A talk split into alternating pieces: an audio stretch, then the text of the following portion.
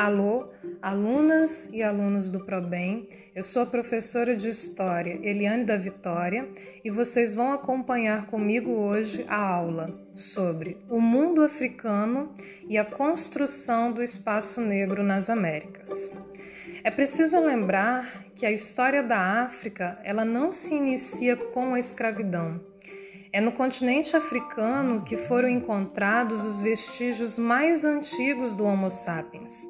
Portanto, a África é berço da humanidade, terra de grandes reinos e impérios, como o Egito, o Reino de Cush, o Reino de Gana, o Império do Mali, o Império Songhai, os reinos iorubás, o Reino de, do Congo e tantos outros.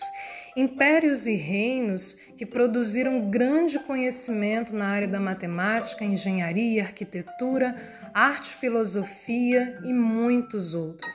A riqueza produzida por muitos reinos e impérios africanos impressionava inclusive outros continentes que procuraram por séculos estabelecer relações políticas e comerciais com a África, especialmente o centro-norte da África.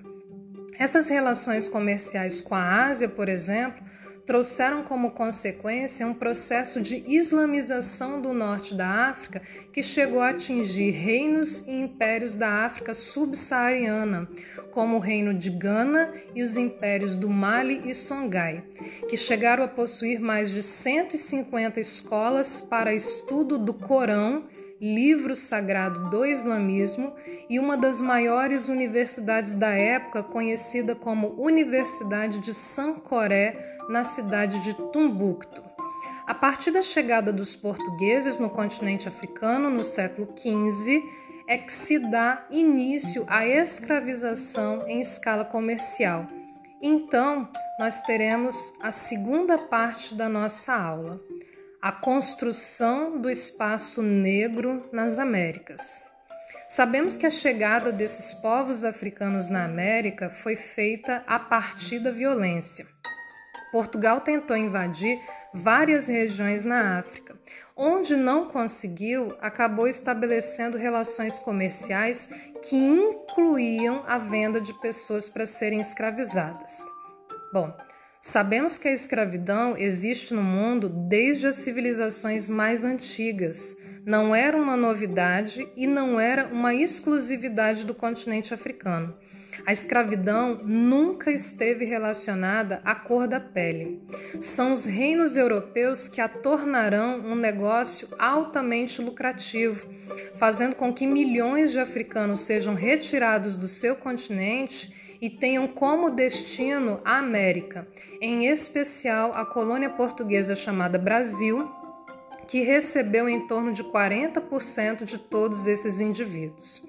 O Reino de Portugal estimulava a escravidão africana, primeiro, pelo fato de serem trabalhadores especializados na agricultura, na mineração e na metalurgia.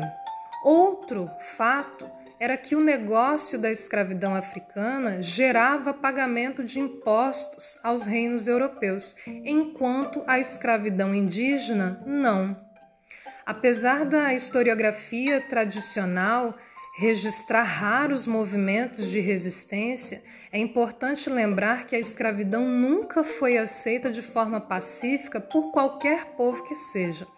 Foram várias as formas e táticas adotadas por esses escravizados na luta pela, pela liberdade. Podemos citar as fugas, a formação dos quilombos, assassinatos dos senhores, suicídios, abortos, revoltas como a que aconteceu no Espírito Santo, a revolta de Queimados, a revolta dos malês que aconteceu na Bahia, a Revolução Haitiana e, por último, a própria manutenção da cultura, apesar de toda perseguição e preconceito, como uma forma de resistência e luta. Bom, a nossa aula chegou ao fim, espero que tenham gostado. Até a próxima!